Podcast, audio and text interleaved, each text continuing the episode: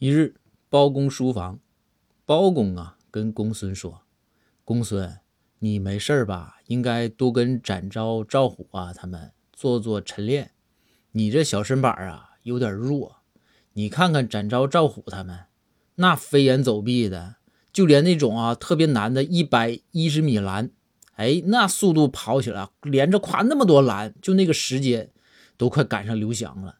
真的，你得练呢。”公孙就回道：“大人，属下这身体自我感觉还行啊。”包公就说：“行啥呀？你这身板儿，估计啊，咱别说一百一十米了，就是一本书你都跨不过去。”公孙一听就有点火了，就说：“大人，埋汰人吧，咱也不能太过分。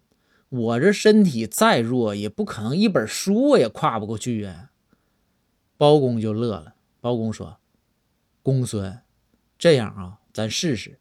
你要是跨不过去，咋整？”公孙也怒了。公孙说：“大人，属下要是一本书都跨不过去啊，以后我天天跑一个一万米，你看咋样？”包公就说：“好，一言为定。”说罢呀，包公拿起一本书放在了墙角。